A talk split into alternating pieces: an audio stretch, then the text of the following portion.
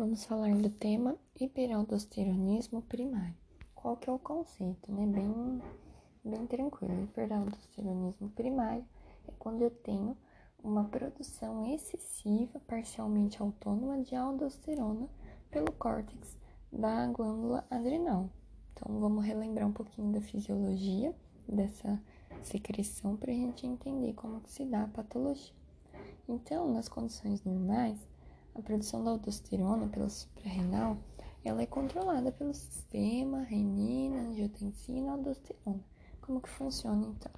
A aldosterona ela vai ser liberada e em, em estímulo, né, por, por esse sistema, e aí ela vai promover nos túbulos mais distais do néfron, ela vai fazer a reabsorção de sódio, então volta o sódio para a corrente sanguínea e ela vai excretar o potássio e os íons H+, na urina. Então a gente fala que ela aumenta sódio, diminui potássio e faz uma tendência a, a alcalose, né? Então esse é o efeito da aldosterona. Claro que em situações normais isso vai trazer o equilíbrio dos íons e também do pH. Mas no hiperaldosteronismo primário, eu tenho um excesso desregrado desse hormônio. Então a consequência vai ser os efeitos da aldosterona, só que exacerbados. Ou seja, eu vou ter uma hipernatremia. Essa hipernatremia predispõe a hipertensão arterial. Eu vou ter uma hipocalemia, né? uma hipopotassemia e também uma alcalose metabólica. E aí, então, compreendendo a fisiologia, a gente entende qual que é a manifestação do problema da doença.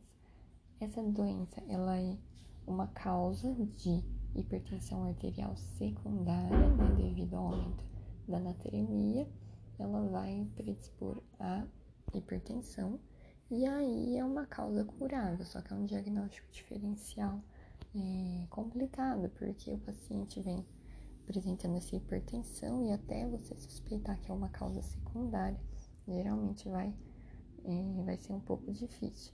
Seria até 5% dos hipertensos, na verdade, seriam esse diagnóstico. As duas principais causas do hiperaldosteronismo primário vão ser o adenoma, produtor de aldosterona, que é 80% que é 30% dos casos, e eu também tenho a hiperplasia adrenal, seja ela idiopática ou bilateral, que é 70% dos casos. Então, hiperplasia adrenal, 70%, é a maioria. E nós temos o adenoma, produtor de aldosterona, na suprarrenal, que corresponde a 30% dos casos. Em termos de epidemiologia, né, o adenoma ele é menos frequente no geral, e quando ele acontece, ele ocorre mais no sexo feminino em pacientes de meia idade. Já as hiperplasias, elas são mais frequentes e elas acontecem mais em homens com idade mais avançada do que comparado às mulheres com o adenoma. Os sintomas geralmente são inespecíficos no, no momento inicial, né? E a gente vai ter aquelas características igual eu falei.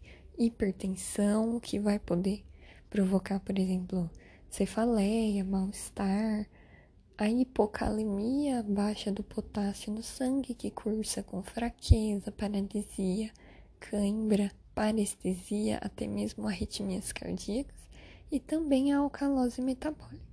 A gente tem que ficar esperto porque a hipertensão ela pode ser um grau severo que comprometa órgãos-alvo. Então, pode ter uma retinopatia hipertensiva, uma hipertrofia de ventrículo, doenças coronarianas e cerebrovasculares, etc.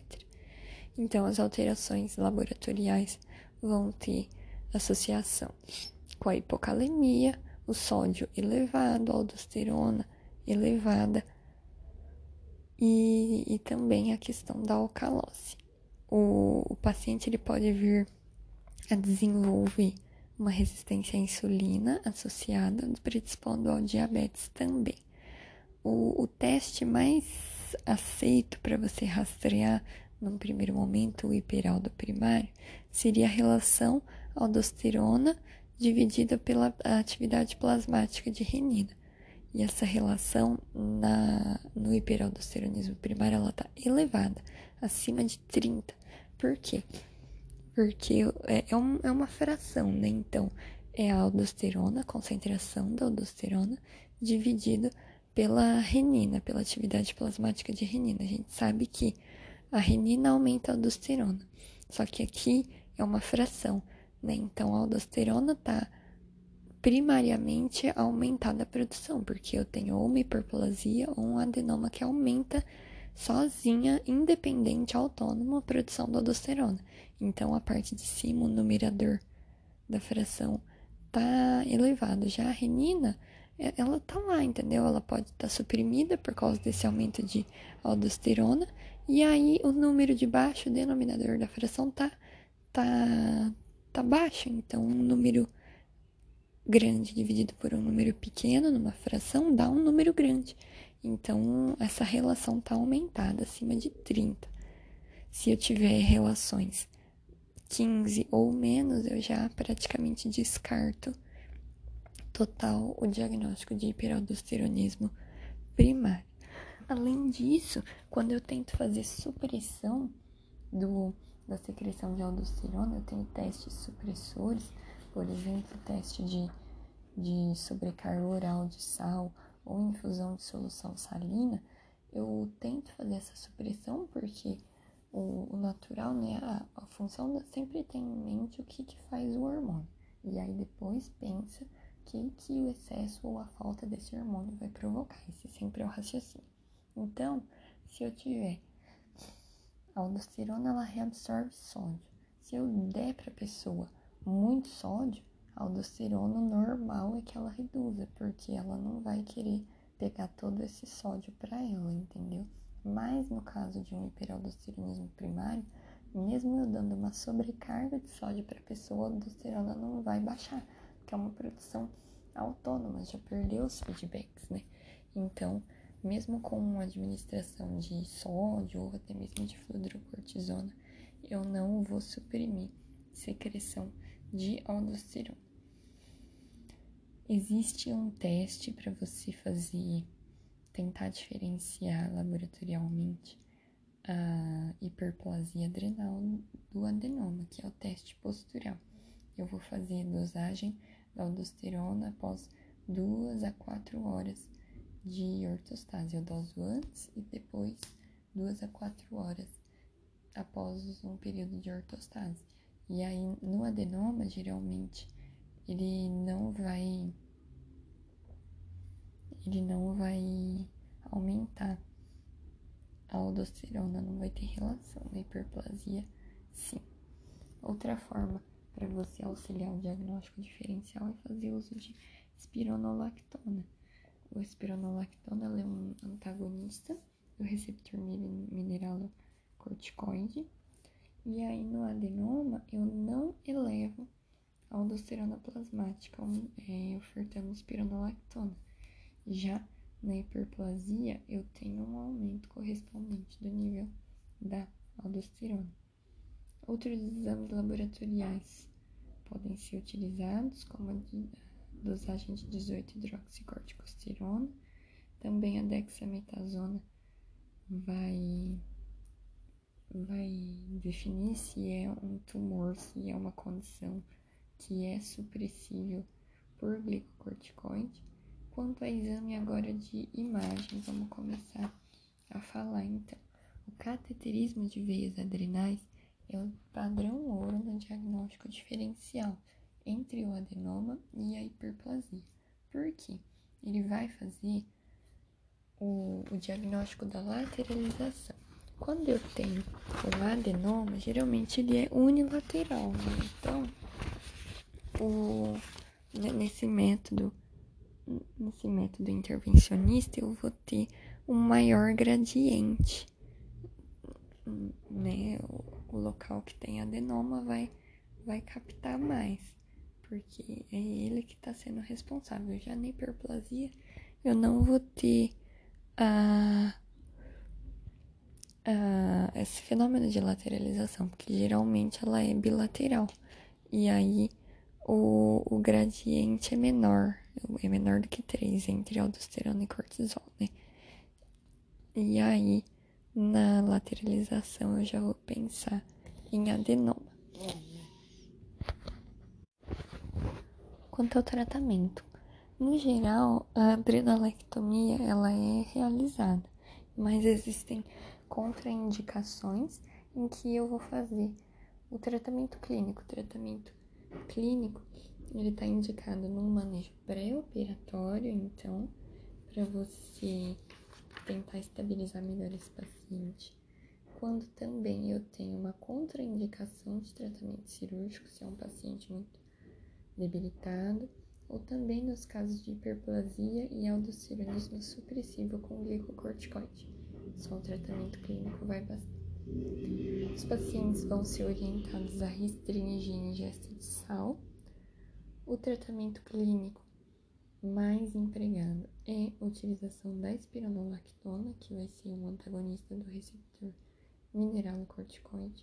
Está associado a alguns efeitos colaterais, como distúrbios gastrointestinais, fadiga, ginecomastia, diminuição de libido, disfunção erétil e irregularidade menstrual. Existe, que nem a gente falou, aldosteronismo supressivo por glicocorticoide, e aí a gente vai fazer essa dosagem 2mg de dexametasona ao dia para você fazer então o manejo clínico quando não está indicado adrenalectomia. Por fim, mas rapidamente vamos falar do hiperaldosteronismo secundário. O primário, então, eu tenho algum problema na glândula. Ou eu tenho um adenoma, ou eu tenho uma hiperplasia no córtex da adrenal que vai produzir de maneira autônoma a aldosterona.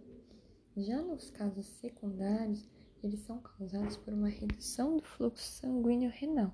E aí, a mácula densa lá vai entender que ela precisa ativar o sistema renina, angiotensina, aldosterona, que vai então promover esse aumento secundário a uma redução de fluxo renal. E quais situações que podem cursar com isso, então, que reduzem o fluxo renal? Uma doença obstrutiva da artéria renal, como uma ateromatose, uma estenose, uma vasoconstrição renal importante, como na hipertensão acelerada, ou também distúrbios edematosos, insuficiência cardíaca congestiva, cirrose com acite, síndrome nefrótica podem cursar com uma perfusão renal. Os sintomas são bem semelhantes ao, ao hiperaldo primário, né? Porque de, de qualquer forma aumenta a aldosterona. Então o efeito clínico vai ser o mesmo. O que diferencia o mecanismo, se é primário ou secundário. Os exames também eles vão ser semelhantes.